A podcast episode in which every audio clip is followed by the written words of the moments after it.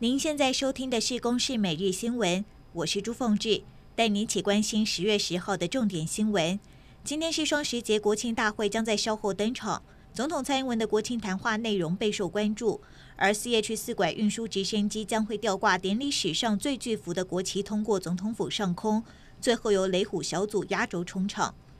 一百一十年国庆晚会昨天晚间在新竹空军基地举行，总统蔡英文在致辞时表示，今年国庆日主题是民主大联盟，世界加好友，政府会持续坚守民主自由的前线，为世界做出更多贡献，并且强调台湾不会冒进。但对于主权也不会退让。立陶宛政府捐赠台湾的第二批 AZ 疫苗共计二十三点五九万剂，昨天晚间运抵桃园国际机场，其中四千六百剂效期仅到十月三十一号，检验封缄完成会立即施打，其余效期到十一月三十号。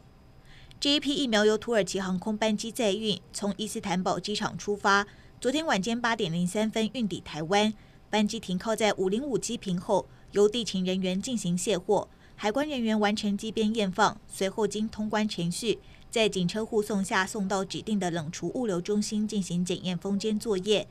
这一次疫苗效期分别为今年十月三十一号以及十一月三十号，其中四千六百剂是十月三十一号到期，检验封缄完会立即施打。中国在昨天举行纪念辛亥革命一百一十周年大会，中国国家主席习近平再次重申坚持一中原则、九二共识，而总统府也做出回应。说中华民国是主权独立国家，台湾的主流民意拒绝一国两制。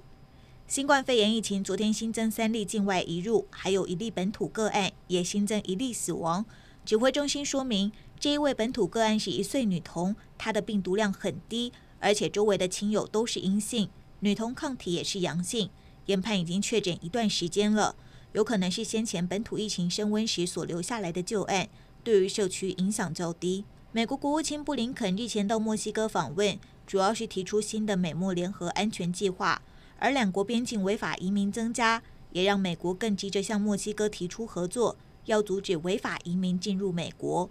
以上由公视新闻制作，谢谢您的收听。